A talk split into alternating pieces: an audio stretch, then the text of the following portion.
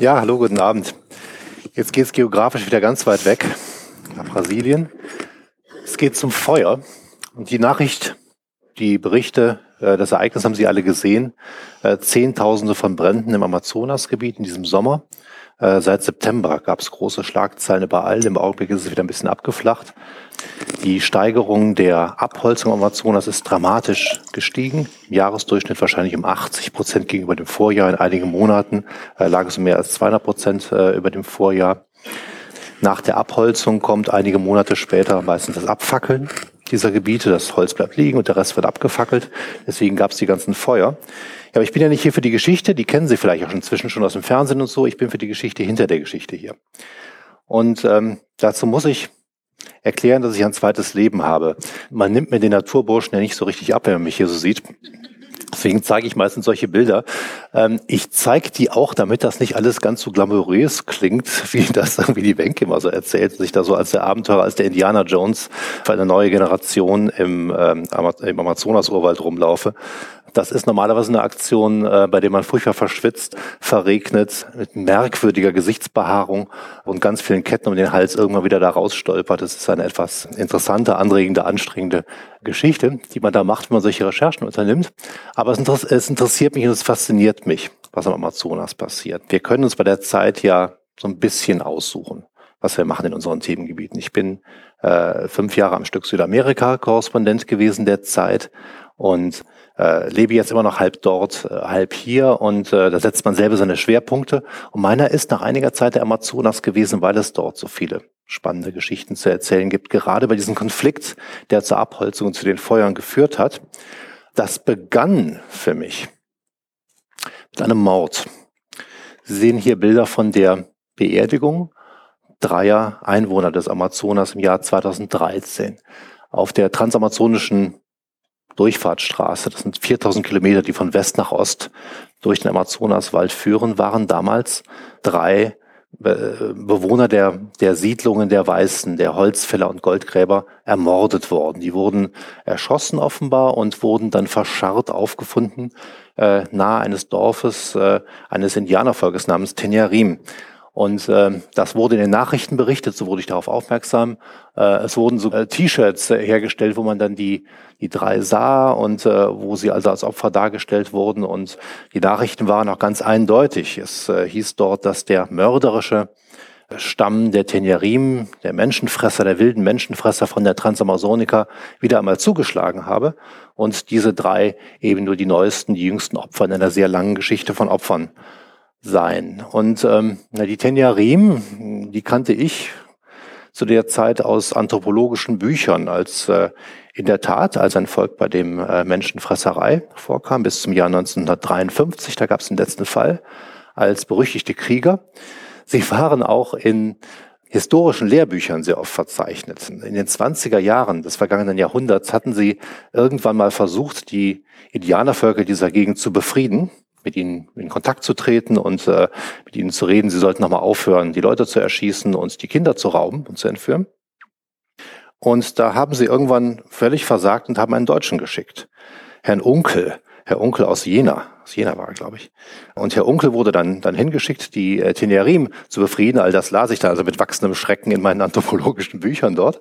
Äh, und Herr Unkel äh, kam an und ließ erstmal irgendwann Zinkplatten um seine Hütte herumbauen, die er am Rand des Indianergebiets aufgebaut hatte, damit er mal ruhig schlafen konnte. Die wurden nämlich ständig mit Pfeilen durchlöchert. Ähm, und einer seiner Einträge, es war ein sehr penibler deutscher Forscher, ähm, einer seiner Einträge lautete dann äh, sinngemäß, äh, heute waren die Angriffe zu verzeichnen um 9.15 Uhr, 11.45 Uhr, 13.28 Uhr und 15.47 Uhr. Und der Onkel kam irgendwann aus seiner Hütte raus, äh, nachdem die ganzen Pfeile verschossen waren und lugte heraus und irgendwann blieben die Indianer dann stehen und guckten so zu ihm und fragten so, ob er nicht schießen wolle. Pff. Und er versuchte ihnen zu bedeuten, dass er nicht hier sei, um zu schießen, sondern um in den Dialog zu treten. Und das führte dazu, dass am nächsten Tag die Angriffe nicht eingestellt wurden, aber sie wurden von den Zwölfjährigen ausgeführt. Jetzt konnten die Nachwuchskrieger bei Herrn Onkel üben. Also dieses, ähm, dieses Volk äh, galt es nun jetzt zu besuchen, natürlich viele Jahrzehnte äh, später. Man macht das so, indem man über die Transamazonica fährt. Man mietet dafür einen großen Wagen mit Vierradantrieb, so einen, so einen riesigen Jeep oder Pickup-Truck und äh, das wusste ich nur nicht. Äh, ich bin ja auch immer gehalten, bei der Zeit ähm, äh, auf das Budget zu achten. Und ähm, äh, unsere Reiserichtlinien können etwas restriktiv sein. Deswegen hatte ich eine Volkswagen Gol gemietet. Und eine Volkswagen Gol ist so wie ein Golf, aber der hat nicht mal ein F.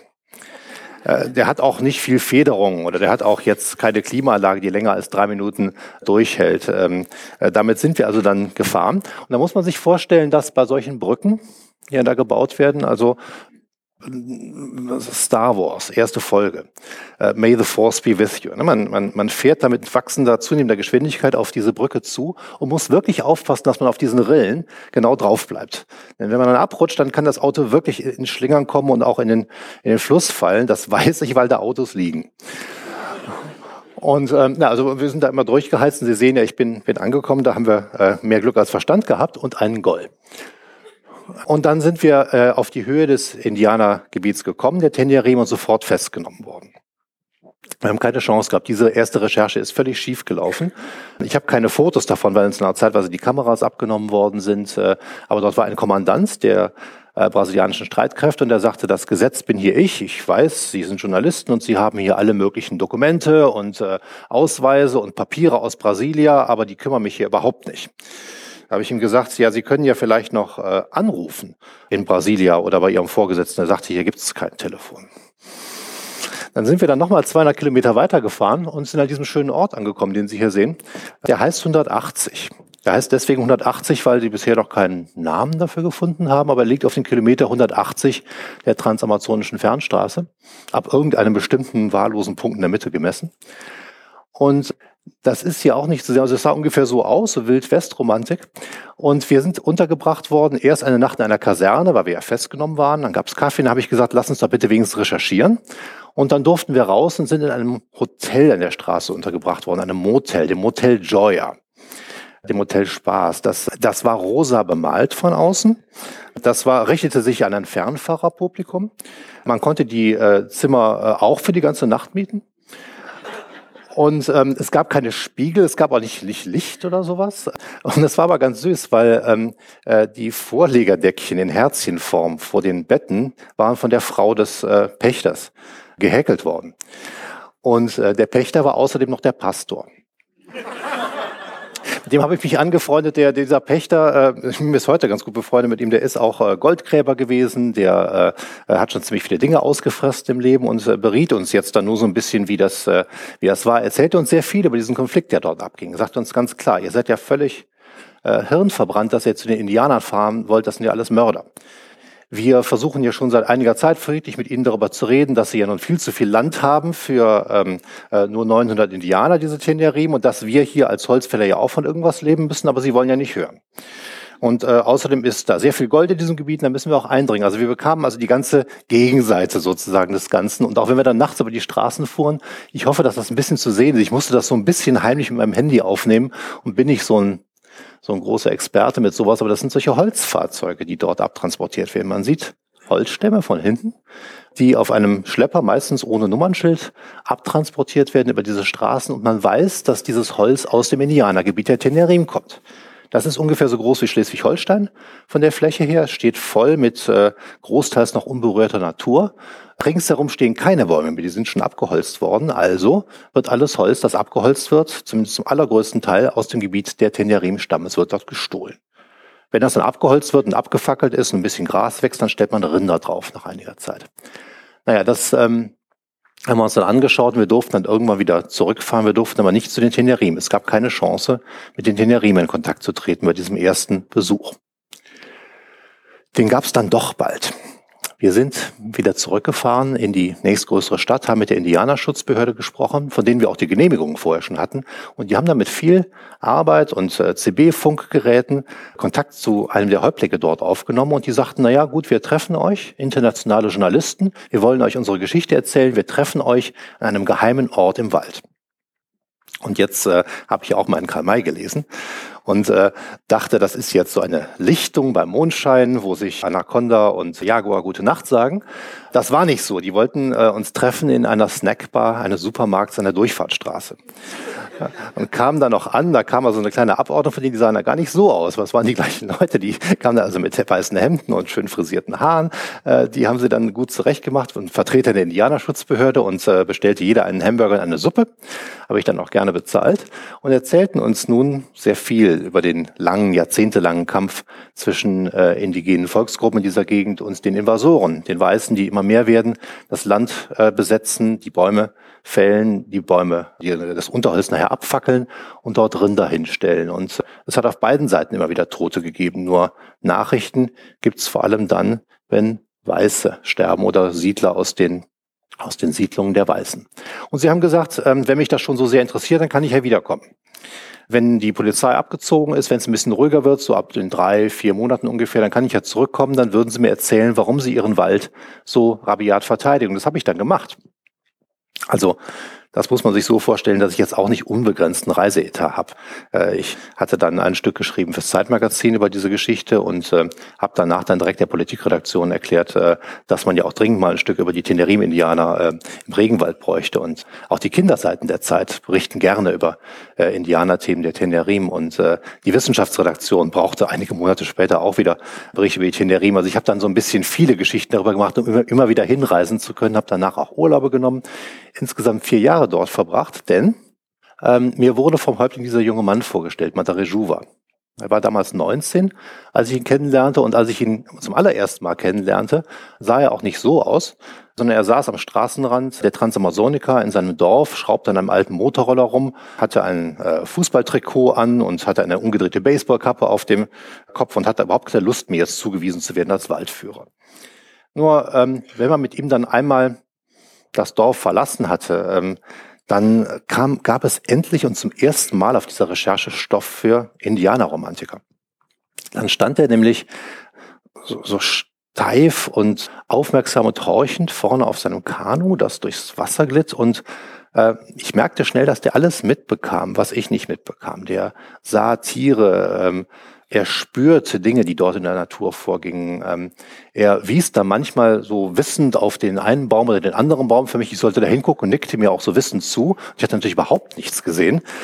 Und, und er fand, er war so zunehmend verwirrt von mir. Denn äh, er hatte sich natürlich vorgestellt, dass jetzt dieser unheimlich gelehrte Mensch aus dem fernen Waldstück Deutschland kommt und er ihm also sozusagen auf hohem Niveau jetzt noch so die letzten Feinheiten beibringen müsste, was vielleicht bei den Tenerim anders ist. Und ich kam da also mit meiner Kluft aus dem deutschen Abenteuerstore, die natürlich völlig nutzlos war, weil sie klebt nach kürzester Zeit überall am Körper und nützt auch nichts gegen diese Mücken, die die dort haben, nützt nur was gegen die anderen Mücken und das, die Hängematte kann man nicht so richtig gut festmachen. Die Hängematten waren trotzdem recht beliebt bei den Tenerim. Die sind danach auch alle weg gewesen. Also die fanden sie schön, die waren schön farbig, aber richtig äh, nützlich waren sie nicht. Naja, und ich, äh, ich begriff natürlich gar nichts. Ich trampelte rum und begann dann durch die Schule zu gehen, weil er behandelte mich nachher wie so ein Kind. Jetzt bleib doch mal ruhig stehen und atme mal tief durch. Jetzt hörst du mal auf zu atmen und jetzt sagst du mir mal, was ist hier alles?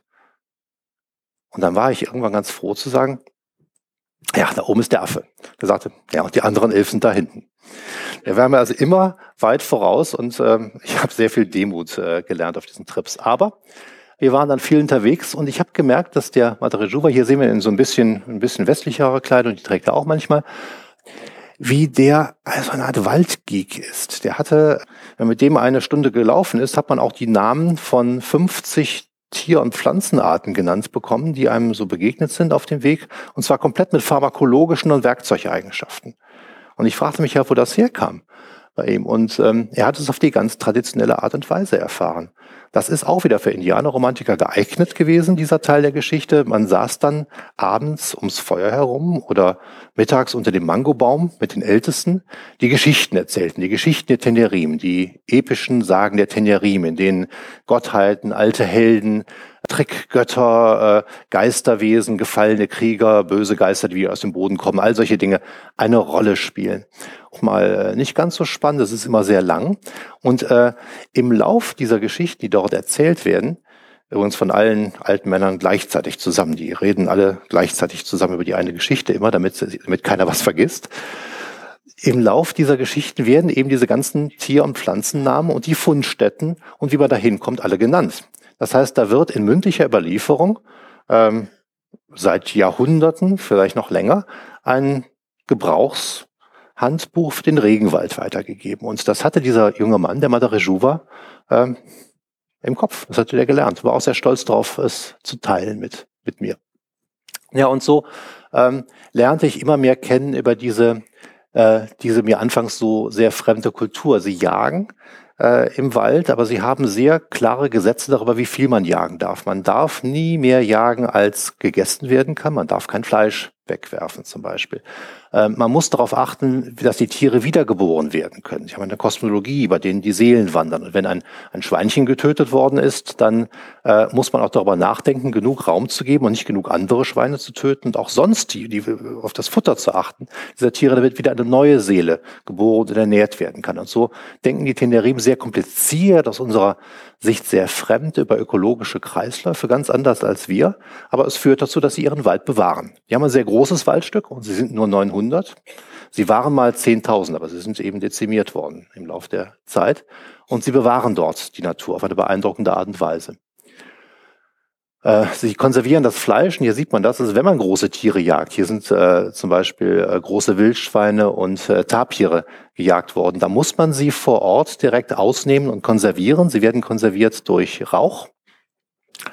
Und ähm, äh, wenn man das nicht macht, kann man sie ja nicht aufessen, dann müsste man sie wegwerfen und das wäre dann eine Sünde.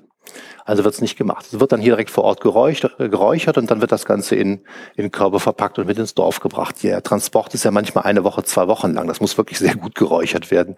Das ist außen fast äh, steinhart. Da muss man dann richtig mit einem Stein draufhauen, damit es wieder aufplatzt. Aber innen drin ist es erstaunlich äh, ähm, rosig und äh, ziemlich lecker für. Also wer, wer gerne grillt, äh, die haben ganz gute Methoden.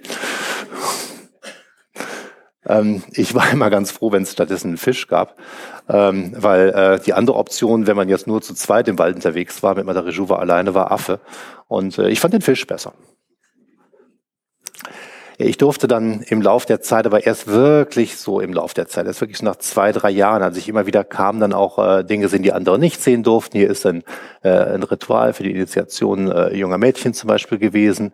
Ähm, hier wurden äh, Kinder äh, initiiert, dass sie bestimmte Stufen äh, in ihrem Leben äh, erreicht hatten, nun offiziell, dass sie das erste Tier jagen durften, dass sie nun offiziell erwachsen waren und so etwas. Das durfte ich im Laufe der Zeit alles sehen.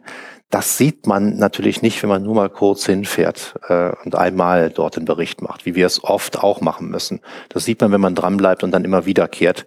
Ähm, mich hat's äh, sehr fasziniert.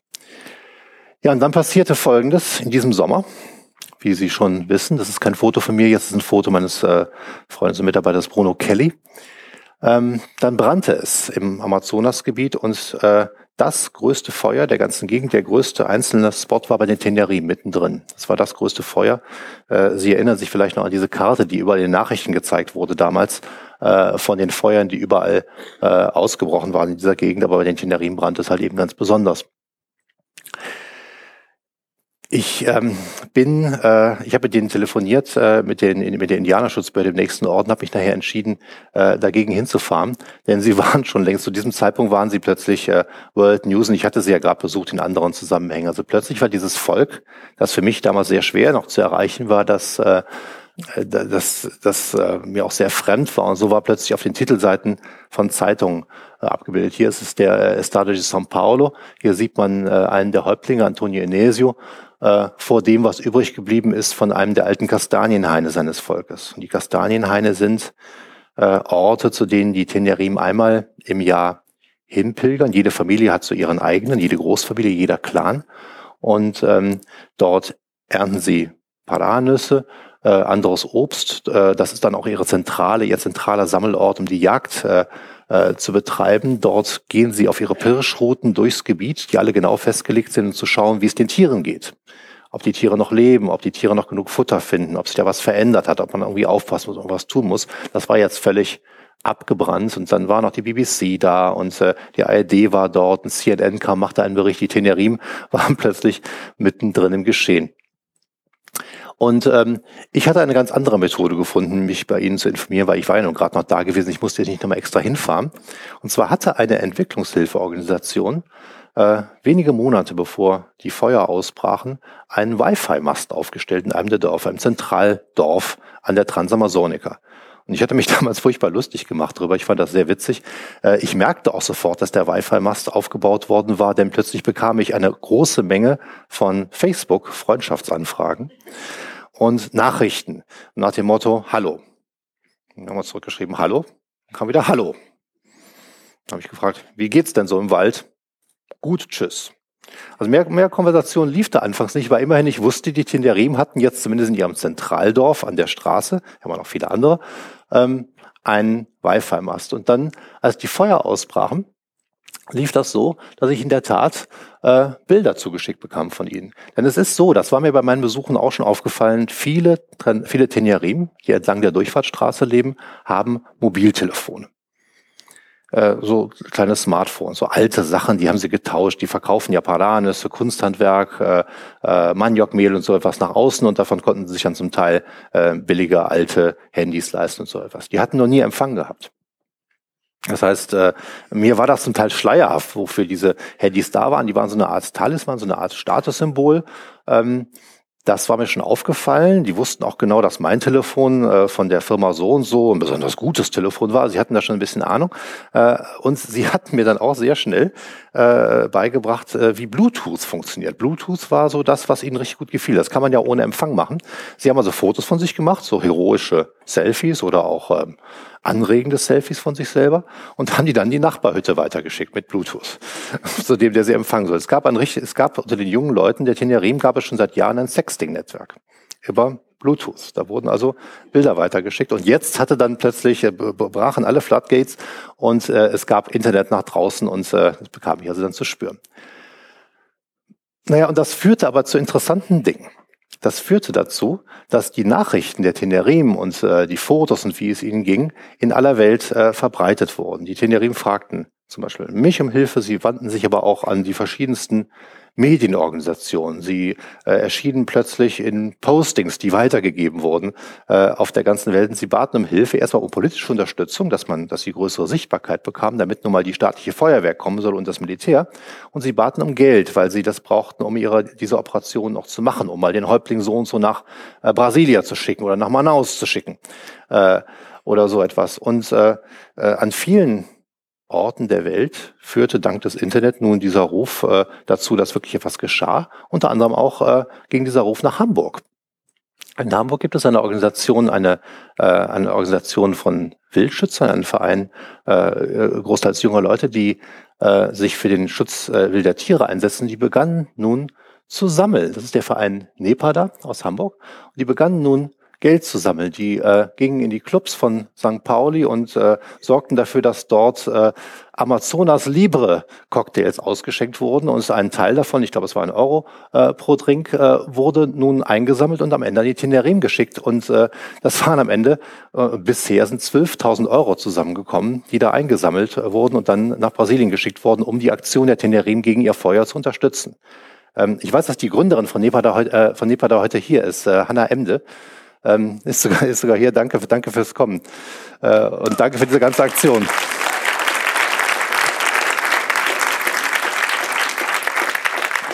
Naja, da habe ich mich natürlich erstmal gefragt, was machen jetzt eigentlich mit dem Geld?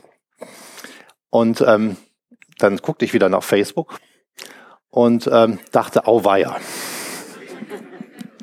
Jetzt, jetzt hatte der ähm, Fußballverein von des, des Dorfes Mamelos 1, es gibt, es gibt drei, äh, vier Dörfer, die Mamelos heißen. Mamelos 1, Mamelos 2, Mamelos 3 und Mamelos 4. Und die haben auch vier Fußballclubs, Mamelos 1. So, und dass dieser äh, äh, Fußballverein dort nun ähm, neue Trikots hatte und äh, so. Und ich dachte, oh Gott, haben die das Geld jetzt da reingesteckt? Dann sah ich, äh, dass einige von den Leuten, die ich immer so mit Federschmuck und so kannte, jetzt plötzlich im, äh, auf Facebook äh, plötzlich so aussahen. Also eine richtig coole Sonnenbrille gekauft. Ich weiß nicht genau, ob das, was er da um den Hals hat, echt ist, aber es sah, äh, sah aus, als sei es in der Stadt gekauft. Ich dachte so, um Gottes Willen geht das Ganze jetzt schief. War aber nicht so. Wir kamen nach kurzer Zeit solche Bilder. Das ist, rechts unten ist der gleiche, den wir eben gesehen haben auf dem Foto. Der hat zwei zwei Kulturen und zwei Gesichter sozusagen. Marcio, äh, ein junger, ein Häuptling, sehr engagierter Häuptlingssohn dort in der Gegend. Jetzt wurden die Häuptlinge, Häuptlingssöhne, jungen Männer, äh, es sind großteils immer Männer, die so etwas äh, dort machen, äh, zusammen gepfiffen, um Expeditionen ins Gebiet der Tenerim zu unternehmen. Warum? Weil man erstmal sehen musste, wo die Feuer waren. Das ist ein Gebiet so groß wie Schleswig-Holstein, es ist aber verkehrsmäßig weniger gut erschlossen. Die mussten jetzt erstmal hinkommen, um zu sehen, wo brennt es jetzt eigentlich. Und jetzt auch nicht irgendwo hinfahren, sondern dort hinfahren, wo es wichtig war. Äh, Wälder in der Nähe von Quellgebieten zum Beispiel, damit die, äh, die Frage ist ja, werden jetzt bestimmte Quellen versiegen. Äh, Kastanienhaine. Orte, wo Tiere, vor allem Jungtiere, die nicht so leicht fliehen können, äh, eine Zeit äh, des Jahres verbringen und äh, wo sie garantiert verbrennen werden und so weiter. Und das haben sie dann gemacht. Wir sehen hier also ähm, mit Geld aus Hamburg äh, gesponserte ähm, äh, Trucks, die dann schnell angemietet wurden, denn auf die normale Art, da jetzt irgendwie zwei Monate durch den Wald zu laufen, war da nichts zu machen. Da muss man schon Trucks haben, äh, wo die Häuptlinge unterwegs waren und, hier, äh, und nun eine, eine genaue Kartografie gemacht haben davon, wo es brannte und wie viele Kilometer lang, denn es ging um Kilometer, bestimmte Feuersbrünste waren, wie hoch die waren, da reden wir jetzt von 30 Zentimeter bis zum Teil zwei Meter, was genau abbrannte, wo man eventuell Brandschneisen äh, einziehen könnte, um die, um die Brände zu stoppen. Zum Teil ging das auf Booten auch, denn einige Gebiete des, äh, der Tenerin kann man nur auf Booten äh, erreichen. Und das fand dann hier alles statt. Die mussten auch betankt werden. Das ist alles sehr teuer. Also Benzin zu besorgen im Amazonasgebiet, ein Boot zu mieten, ein Auto zu mieten, das ist äh, dreimal so teuer wie hier zum Teil. Das ist äh, äh, wirklich sehr, sehr schwierig, weil ja alles so weit weg ist und weil es transportiert werden muss. Äh, unter anderem über diese Brücke, die wir eben eingangs gesehen haben. Ja, und dieser dieser Trupp von Leuten oder diese mehreren Trupps von Leuten haben dann wirklich Ergebnisse zustande gebracht. Äh, die konnten zeigen mit äh, GPS-Daten, wo es brannte. Die äh, konnten Fotos schicken davon, dass es wirklich brannte und wie schlimm es war, dass es keine Erfindung war. Sie konnten einige Hilfsorganisationen aktivieren vor Ort und aber auch selber einige Häuptlinge, die sehr gut lesen und schreiben können, in die Hauptstädte schicken, dort richtig Lobbying machen können. Und äh, da kamen auch ein bisschen wieder die alten Krieger raus, äh, wenn so zwei, drei, vier Tenerim-Häuptlinge vor dem Büro des Bürgermeisters in der Kleinstadt Umaitar stehen, mit Pfeil und Bogen und relativ viel Krach machen und sagen, dass ihr Wald brennt und dass jetzt mal irgendjemand was tun muss, dann kriegt der Bürgermeister auch ein bisschen Angst. Und so ist das passiert, so kamen dann irgendwann Löschhilfen. Es waren, es war nie genug, aber es war mehr als sonst passiert wäre. Es kamen äh, zwei, dreimal Flugzeuge äh, des, äh, äh des Heeres und sogar aus, äh, aus Nachbarländern, die Wasser abwarfen über diesen Bränden. Und äh, am Ende, Gott sei Dank, regnete es dann und die Brände sind jetzt inzwischen wieder einigermaßen äh, unter Kontrolle. Zeitweise waren sie komplett außer Kontrolle geraten.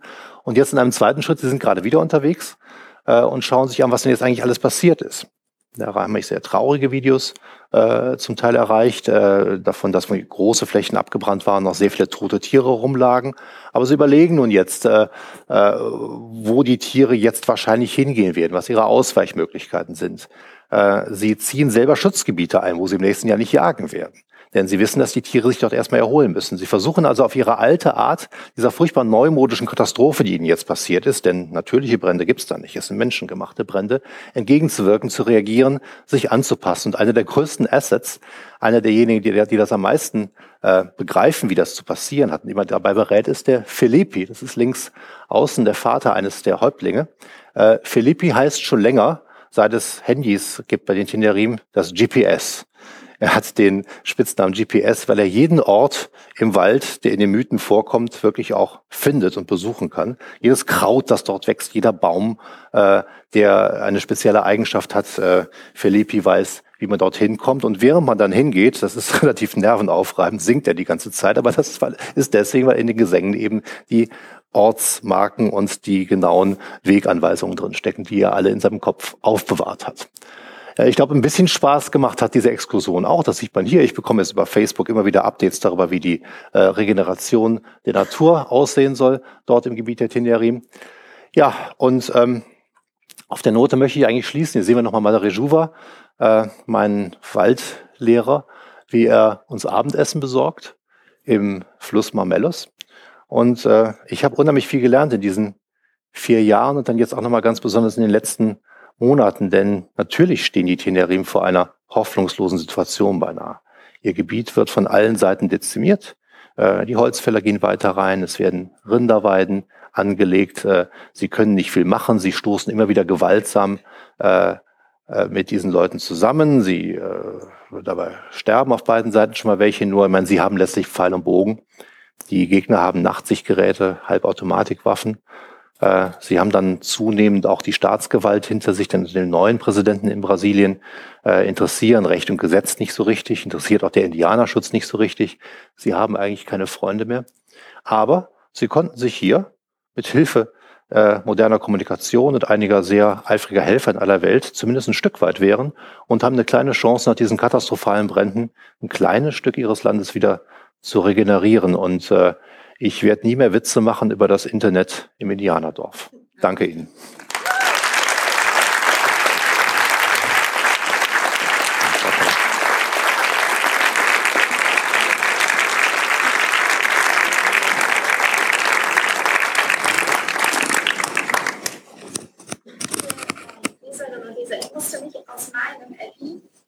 aus meinem, äh, aus meinem Mikrofon, weil Hörst du mich?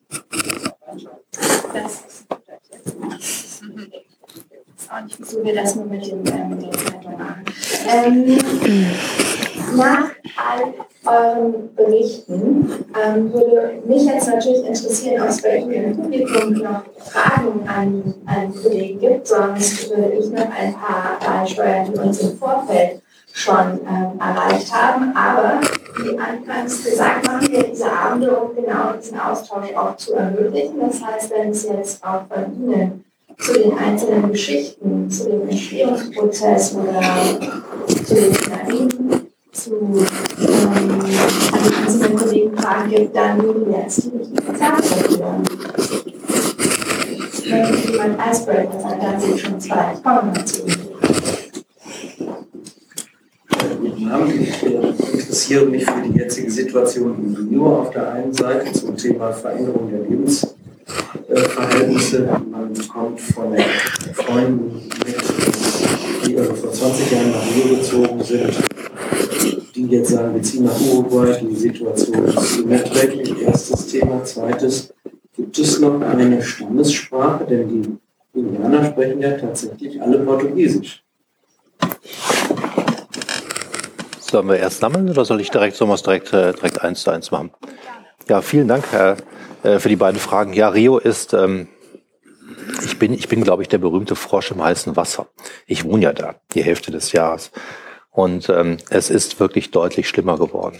Ähm, mein Sohn äh, ist jetzt 14, äh, geht dort äh, zur Schule äh, in Rio und ähm, der schickt mir dann solche Nachrichten wie, ach, heute ist wieder Mathe ausgefallen, denn es gab Schießerei auf der Straße. Er findet das lustig, das ist für ihn sehr willkommen. Er ist da auch einigermaßen sicher in seinem Schulgebäude untergebracht, aber das sind so die Dinge, die man dann schon so abstreift und die man schon äh, fast normal ähm, findet. Man hört immer von Leuten, die überfallen worden sind, zum Teil sehr gewaltsam überfallen worden sind. Ja, der Sohn so hat gerade sein Auto verloren, das ist ihm da oben abgenommen worden und so weiter und so fort. Das ist sehr, sehr schlimm geworden.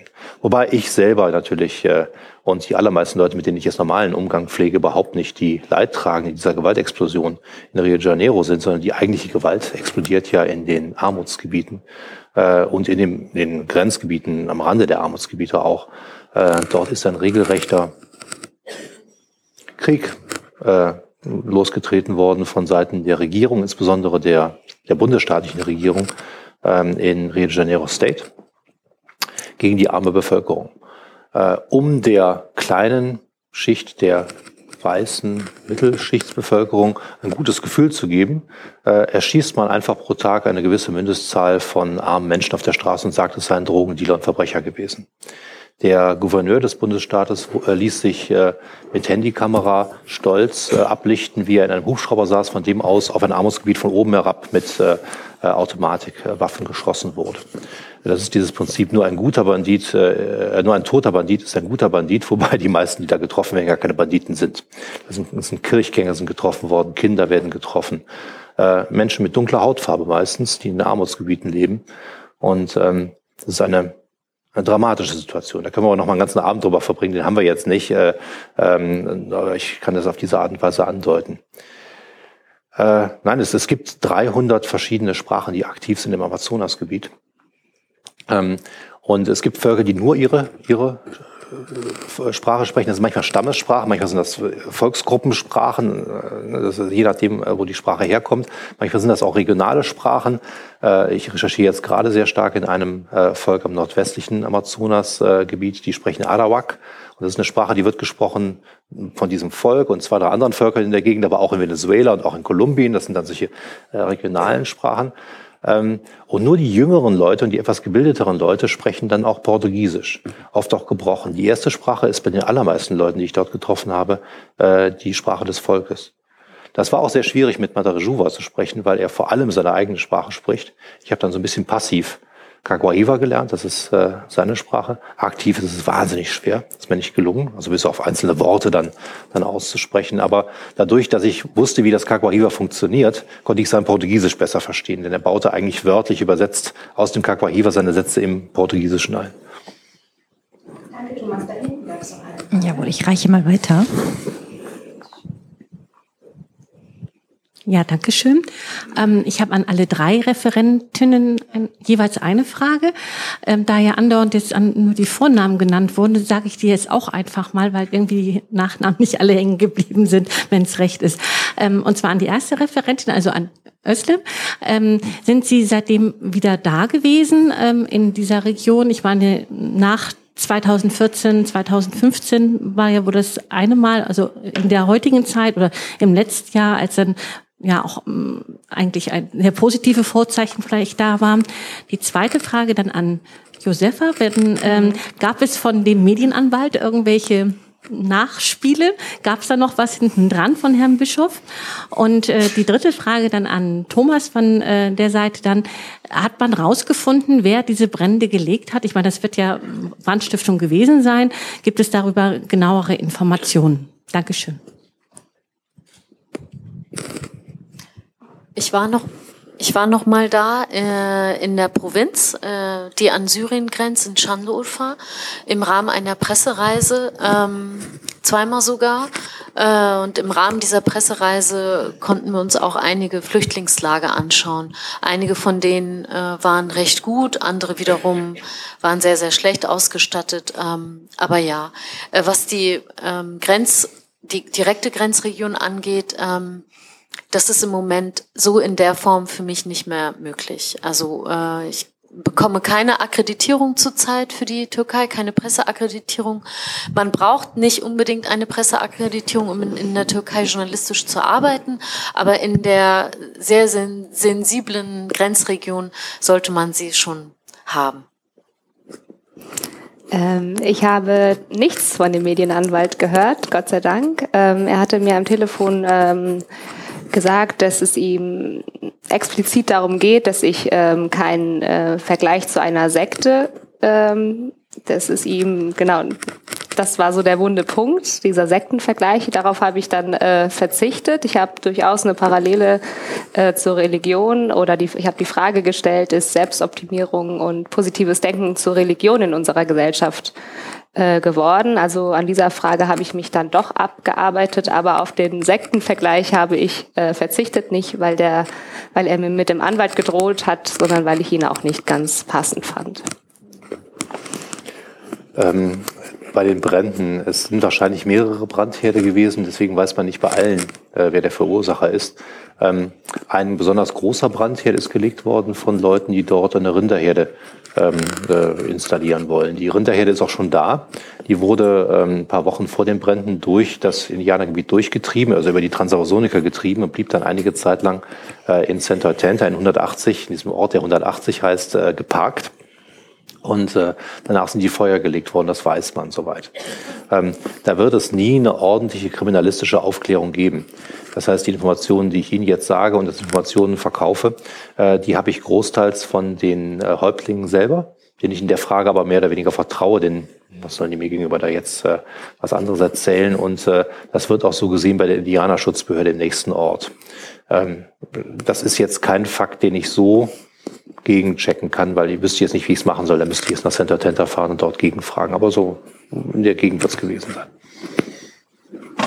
Präsident, darf ich vielleicht noch etwas fragen, weil du es nur ganz leicht angedeutet hast. wie arbeitet ihr denn jetzt, wenn ihr über solche Gebiete berichten wollt in der Zeit? Ähm, über diese Krisengebiete jetzt genau an der syrisch-türkischen Grenze, wenn es dort gerade sehr schwierig ist, auch als deutscher Journalist äh, hinzureisen und deutsche Journalisten dort gar nicht so einfach Presseakkreditierungen bekommen. Ähm, vielleicht kannst du auch ein bisschen was von der Arbeit mit den Stringern erzählen, ähm, die, glaube ich, auch in dem Zusammenhang auch sehr spannend ist. Ja, das ist äh, natürlich sehr, sehr ähm, schwierig. Also äh, wir haben Kontakte von, äh, von, von Leuten und äh, also äh, normalen Menschen, äh, aber auch äh, Kollegen von vor Ort, mit denen wir ähm, sprechen, was die ähm, Anreise von der anderen Seite angeht. Also mein Kollege äh, Wolfgang Bauer war ähm, vor zwei äh, Wochen in, äh, direkt in Syrien und hat einen äh, Weg gefunden, ähm, in das ähm, ja in das Gebiet zu gelangen, äh, wo die äh, Türken einmarschiert sind ähm, in Nordsyrien und hat dort ähm, einen Bericht gemacht. Ähm, äh, das muss man wollen und äh, können. Ähm, ich, äh, das muss jeder für sich selber äh, entscheiden. Aber ähm, die, äh, was, was die türkische äh, Seite angeht, das äh, erfolgt dann über äh, Gespräche mit Quellen von vor Ort, übers Telefon, über Skype, ähm, so. Ich erinnere noch, dass die Kollegen, ähm, glaube ich, nicht direkt aus der Politik, aber aus dem Dossier auch ähm, neulich ein spannendes Format äh, entwickelt haben, weil sie nicht in den Jemen reingekommen sind. Ich meine, das war auch, waren ja auch äh, Skype-Gespräche, ja. oder? Verbindungen, äh, genau, mit Protagonisten, genau. Also so halt, da helfen uns natürlich die sozialen äh, Netzwerke äh, immens. Äh, natürlich immer dann, wenn wir die Personen auch verifizieren können. Also äh, wenn wir natürlich wissen, mit wem wir es da zu tun haben. Äh, man kann, man muss natürlich sehr aufpassen, welche Informationen man dort äh, welchen Informationen man dort nachgeht. Äh, dann versucht man ähm, die Person in echt zu kontaktieren oder man kennt sie schon äh, aus vorherigen Recherchen. Ähm, genau, also da ist natürlich so ein Double-Check äh, klar, also Grundlage unseres Arbeitens. Wie geht, äh, wie geht ihr mit Gefahr um? Vielleicht eine Frage auch an Thomas und, und Özlem. Ähm, Thomas, du erzähltest jetzt so ganz launig von dieser Recherche und wahrscheinlich hast du die dann auch einfach gemacht, ganz egal, was der Ressortleiter gesagt hat, aber dich da so in den Amazonas, also nur mit Bluetooth und sowas, ähm, wie diskutiert ihr denn Gefahrenlagen und wann entscheidet ihr, dass ihr halt auch auf Spesenrechnung der Zeit äh, euch dieser Gefahr auch stellt? Hm ähm, jeweils im Einzelfall. Ähm, es ist ganz wichtig, wenn man sowas macht, äh, dass man ein riesiger Feigling ist. Das bin ich auch. Ähm, ich, äh, ich, ich gehe da keine, äh, keine riesigen Gefahren an. Das klingt dann hinterher immer nur so. Äh, ähm, man muss die Gefahr vorher einschätzen, man muss das, das Gefahrenmodell sozusagen einschätzen. Man muss einschätzen, was kann denn jetzt passieren? Wer hat ein Interesse daran, dass was passieren kann? Also ein Beispiel, das hatten wir bei einer anderen äh, Runde. Du hattest es eben kurz angedeutet, als ich zu den Narcos gefahren bin, als ich mir ein Kokainlabor angeschaut habe in den Bergen von Kolumbien. Ganz selbstverständlich, ja. Ja, das war nicht so selbstverständlich, weil man natürlich, äh, natürlich sich schon erstmal fragt, also sich erstmal vorstellt, dass man jetzt äh, äh, da so endet, wie, wie viele Leute, die in der Netflix-Serie Narcos dann da, da behandelt worden sind. Äh, aber de facto ist es ja nicht so, dass einem da irgendjemand was will. Man lässt sich einladen von den Narcos.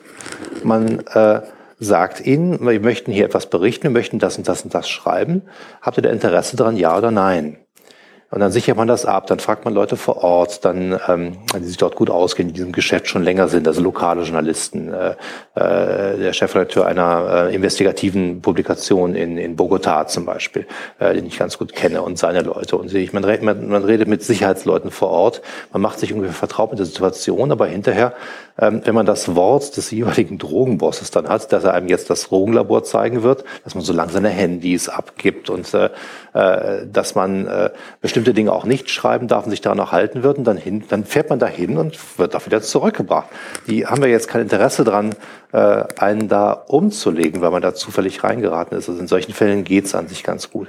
Äh, schwieriger ist es in solchen Situationen, in die die Östem dann reingerät oder in die unser Kollege Bauer reingerät, wo die ganze Lage überhaupt nicht mehr kalkulierbar ist, wo man in der, zwischen den Fronten eines Krieges steht. Das kann schon der, die Front sein zwischen Narcos und der Polizei.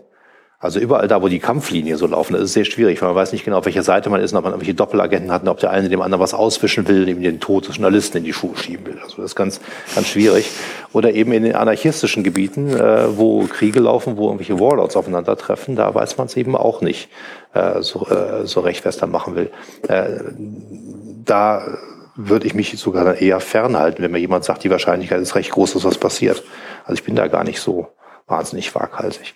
Ja, das ist ein total, wenn ich ergänzen darf. Also dieser Satz, man muss äh, ein großer Feigling sein, ist eigentlich ähm, äh, total ähm, gut und rational. Also auch wenn wir selber als Redakteure Kollegen in Krisengebiete schicken, haben wir natürlich unsere, ähm, vielleicht ist das für Sie auch interessant zu erfahren, ähm, unsere Methoden, wie wir damit umgehen. Also klar, die Gefahreneinschätzung vorzunehmen ist, ist das Mindeste und äh, so eine Art Sicherheitsprotokoll äh, zu machen, äh, Auswärtigen Amt sich anzumelden oder in den Botschaften in den jeweiligen Ländern, äh, wenn es dann Botschaften gibt natürlich wirklich ähm, also äh, Bescheid zu sagen, ähm, dass man dann da ist und ähm, immer Kontakt zu halten mit dem mit dem Kollegen, der dann jetzt sozusagen draußen ist. Aber mh, mm, in einigen Ländern hat sich die Lage für Journalisten halt eben auch im Vergleich zu einigen äh, zu einigen Jahren vorher einfach ähm, sehr, sehr verschlechtert. Also ich äh, kann es zum Beispiel für die Türkei sagen, ähm, jahrelang waren es erstmal eher, äh, war es erstmal der Druck, der auf unsere türkischen Kollegen gelegt wurde und der hat sich dann sozusagen auch auf die ausländischen äh, Kollegen ähm, äh, verlagert. Und ähm, man muss jetzt so mit, ähm, also eben so mit mit Dingen rechnen, die müssen nicht unbedingt eintreten, aber ähm, seit dem prominenten Beispiel, ähm, was ich ja vorhin auch genannt habe, ist es einfach so, dass sie mh, wenn sie nach ihren Standards hier ihr, normal ihre Arbeit machen, äh, dann ist es natürlich äh, total äh, legitim, auch Interviews mit Terroristen zu führen zum Beispiel oder ähm, Kriminelle zu interviewen oder so. Das ist unser, das, das machen wir hier. Das ist auch äh, nicht gegen das Gesetz. Es ist zum Beispiel auch in der Türkei nicht gegen das Gesetz, aber es ist äh, durch, die, durch den autoritären äh, Schwenk der Regierung eben in den letzten Jahren äh, ähm, äh, äh, das Thema der Propaganda so weit gefasst worden, dass sie für so ein Interview äh, Repressionen befürchten müssen. Äh, das Mindeste ist, dass sie ähm, äh, nicht akkreditiert werden und damit, wie es mal einer zu mir sagte, nicht unter dem Schutz des türkischen Staates stehen, wenn sie dann in unserem schönen Land sind. Also es sind so, so Gefahrenlagen, die man nicht, nicht mehr so ganz gut einschätzen kann. Danke. Eine Frage an äh, Josefa zum Thema des Motivationstrainers. Sie haben gesagt, Sie waren nur halb mit Teflon ausgestattet. Die andere Hälfte haben sie mitgenommen. Was hat, was ist geblieben für ihre, für den Montag bis Freitag? Auch ein positiven und möglicherweise Stichwort Sekte. Ich will mich da gar nicht so reinbegeben. Mhm. Was merkt man Tage, Wochen danach? Ja, äh, ich würde mich persönlich als eigentlich einen sehr ausgeglichenen Menschen äh, beschreiben. Also ich bin eigentlich äh, immer ziemlich ruhig, aber ich habe das dann in den Tagen danach äh, diese Euphorisierung tatsächlich äh, hat dann noch Nachgehalt. Also ähm, ich glaube, äh, die Kollegen und Freunde, die mich erlebt haben, die können das bestätigen. Also ich war auf jeden Fall aufgekratzter als sonst und habe dann auch teilweise mich mal erwischt, wie ich dann so ein bisschen euphorisch dann davon erzählt habe ähm, und äh, mich dann immer wieder so ein bisschen einfangen musste und ähm, so, du fällst doch da jetzt nicht drauf rein und ähm, wie, wie kann es sein, dass du jetzt auf diese, diese Massenpsychologie dann irgendwie tatsächlich auch ähm, so anspringst, obwohl du ähm, da als, als Journalistin warst? Also da habe ich mich ähm, auch manchmal äh, ein bisschen erschrocken, dass das dann da irgendwie auch so mir ein bisschen nahe ging. Weil ich auch äh, viel mit den Leuten gesprochen habe und die absolut überhaupt nicht als äh, Spinner wahrgenommen habe, sondern als sehr äh, meine Freundin ist ja auch äh, keine Spinnerin, sondern äh, irgendwie steckt sie gerade, war sie nur ein bisschen ähm, ja, verloren gerade in der Entscheidung und ähm, ihr hat es wohl auch geholfen, dann so sich einige Fragen ähm, zu stellen.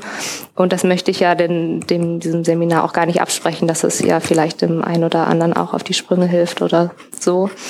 Ähm, mit etwas Abstand äh, betrachtet kommt dann aber doch irgendwie der kritische Verstand. Wenn ich mir das heute anschaue, ähm, ja, hat das natürlich dann nochmal eine ganz andere Wirkung und schreckt dann doch eher ab. Also gerade so die letzten Videos, die ich Ihnen gezeigt habe. Ähm, ja, genau. Benke, ich habe hier hinten noch eine Frage. Ich würde das Mikro weitergeben. Also mich wundert das, dass Sie im Vorfeld ähm, der Recherche so viel Probleme mit dem an, hatten, an den ähm, äh, Herrn ranzukommen, dass Sie dann während der Veranstaltung äh, fotografieren und sogar Videos machen konnten. Hat man ähm, das eigentlich zugelassen oder haben Sie da hinterher Probleme bekommen? Ja, also die Fotos, die ich Ihnen gezeigt habe, das waren äh, Fotos, die wir zur Verfügung gestellt bekommen haben, um, in, um sie in unserem Magazin zu veröffentlichen. Also das waren keine Fotos, die wir, äh, die ich ähm, dort gemacht habe oder ein externer Fotograf, den durften wir ja wie gesagt nicht mit mitbringen. Und die Videos, ähm, die ich äh, da heimlich mit meinem äh, Smartphone gefilmt habe, die habe ich dann immer nur gemacht, wenn ich wirklich in der letzten Reihe irgendwo war, weil auch die Teilnehmer ähm, wurden aufgefordert, nicht zu fotografieren und nicht zu filmen. Und es wurde dann damit äh, bedroht, sie aus dem Seminar auch auszuschließen. Also da haben die schon auch relativ streng drauf geachtet und ähm, außer mir haben da nicht besonders viele ähm, das äh, Handy gezückt. Ähm, genau, aber ich habe mich dann so gerade am zweiten Tag habe ich gedacht, okay, jetzt kann ich es mal riskieren. Selbst wenn sie mich jetzt rausschmeißen, habe ich genug Eindrücke. Genau, ja. Ich hätte noch mal zwei Fragen Amazonasgebiet. Ähm, einerseits, wie haben sich mit den, ähm, mit Indianern verständigt? Und dann noch, ähm, werden Sie weiterhin reisen und äh, davon berichten? Und als letzte Frage, ähm, ja, wie denken Sie, wie, Sie, wie die Situation vor Ort weitergeht? Werden wir jetzt jeden Sommer äh, verheerende Waldbrände miterleben oder wird vielleicht mehr für den Waldschutz irgendwann passieren? Und ja, wie schätzen Sie die Lage ein? Mhm, danke. Das wird wahrscheinlich sehr schlecht weitergehen, dort sehr negativ weitergehen. Ähm, Im Augenblick ist nicht abzusehen, dass es äh, äh, demnächst dort weniger brennt, dass dort weniger abgeholzt wird. Also das Brennen ist immer eine Folge der, der Abholzung. Erst wird abgeholzt und danach wird der Rest abgefackelt. Deswegen gibt es diese Brände. Das wird wahrscheinlich so weitergehen. Äh, unter der jetzigen Regierung auf jeden Fall. Die wollen das. Das ist auch erklärt worden.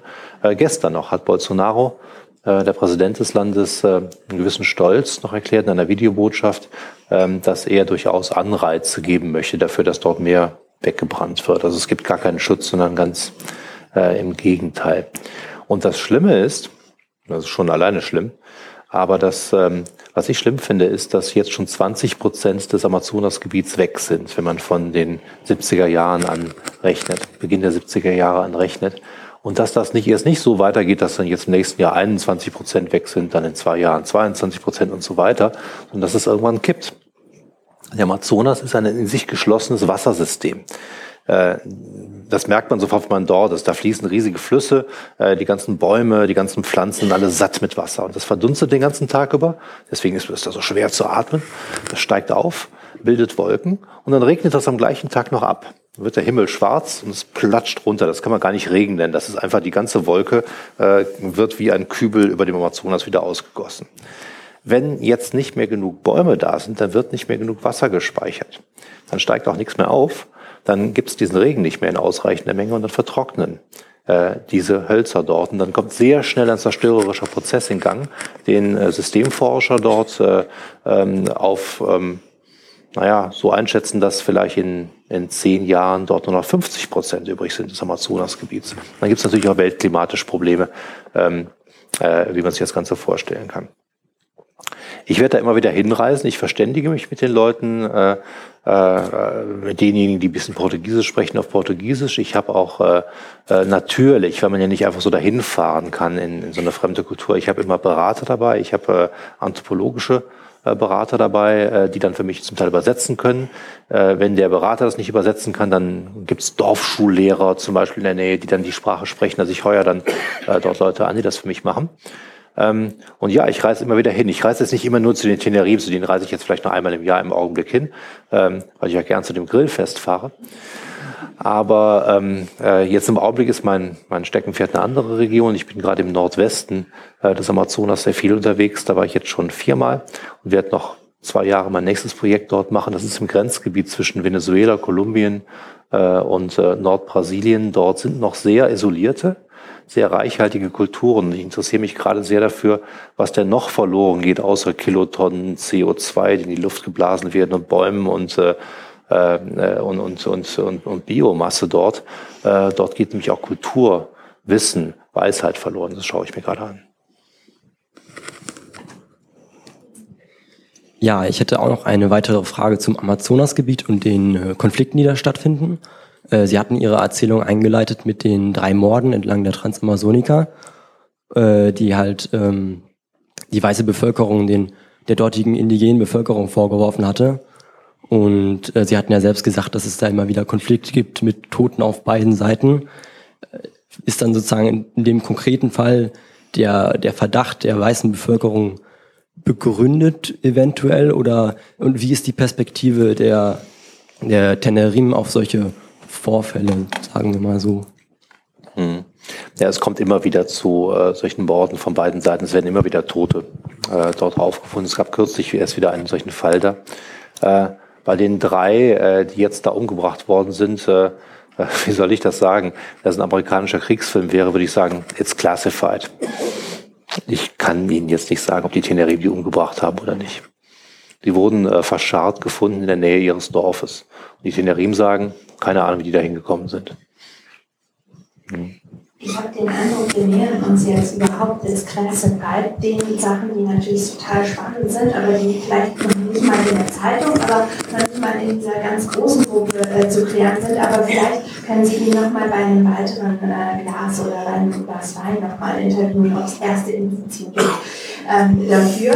Mein Vorschlag wäre, wir sitzen jetzt zwei Stunden hier zusammen, dass wir ähm, Einzelgespräche gerne nochmal bei einem Glas draußen vor der Tür fortsetzen können.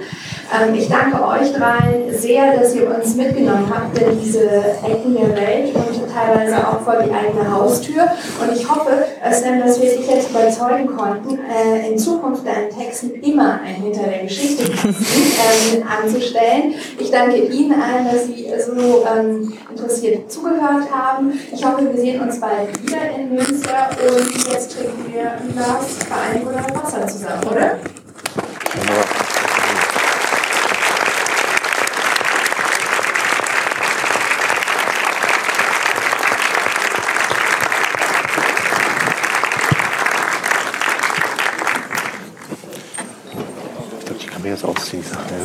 They,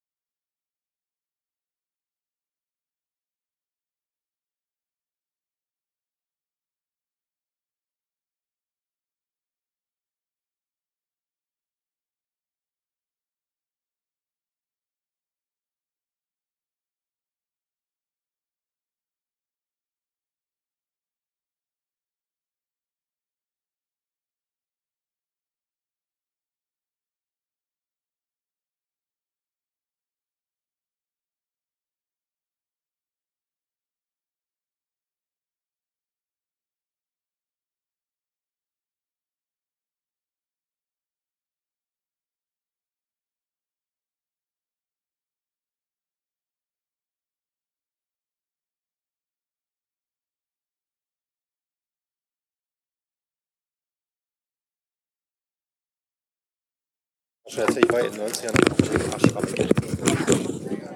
Ja, absolut.